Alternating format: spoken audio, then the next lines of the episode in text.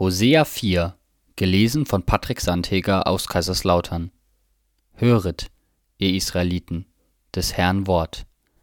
Der Herr rechtet mit denen, die im Lande wohnen, denn es gibt keine Treue, keine Liebe und keine Erkenntnis Gottes im Lande, sondern Fluchen und Lügen, Morden, Stehlen und Ehebrechen haben Überhand genommen, und eine Blutschuld kommt nach der anderen.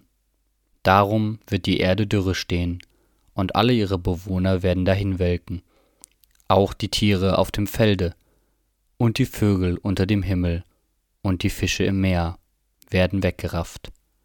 Doch soll man niemand verklagen, noch zurechtweisen, sondern allein dich, Priester, klage ich an. Straucheln sollst du bei Tage, straucheln soll auch der Prophet mit dir des Nachts, auch deine Mutter richte ich zugrunde. Zugrunde geht mein Volk, weil es ohne Erkenntnis Gottes ist. Weil du die Erkenntnis verworfen hast, will ich dich auch verwerfen, dass du nicht mehr mein Priester sein sollst. Weil du die Weisung deines Gottes vergessen hast, will ich auch deine Kinder vergessen. Je mehr ihrer wurden, desto mehr sündigten sie gegen mich. Ihre Ehre tauschten sie gegen Schande.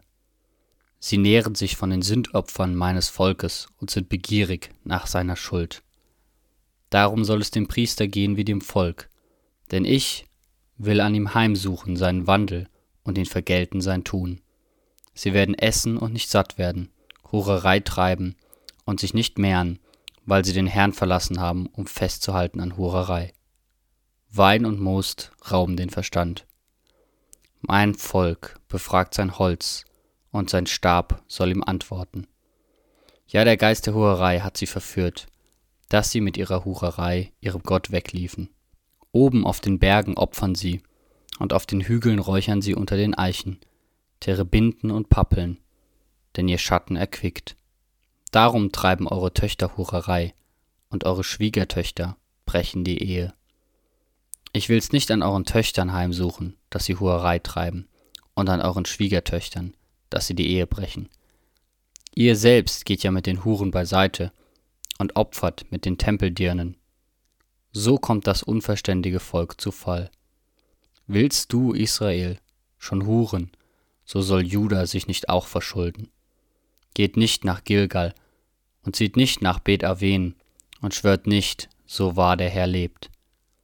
Ja, Israel war störrisch, wie eine störrische Kuh. Soll da der Herr sie weiden lassen, wie Lämmer auf freiem Feld? Ephraim hat sich zu den Götzen gesellt, so lass es hinfahren. War ihr Zechen vorbei, hurten sie umso mehr, trieben es heftig, Schande war ihr Schild. Schon hat ein Sturm sie in seine Flügel gewickelt, so werden sie zu Schanden durch ihre Opfer.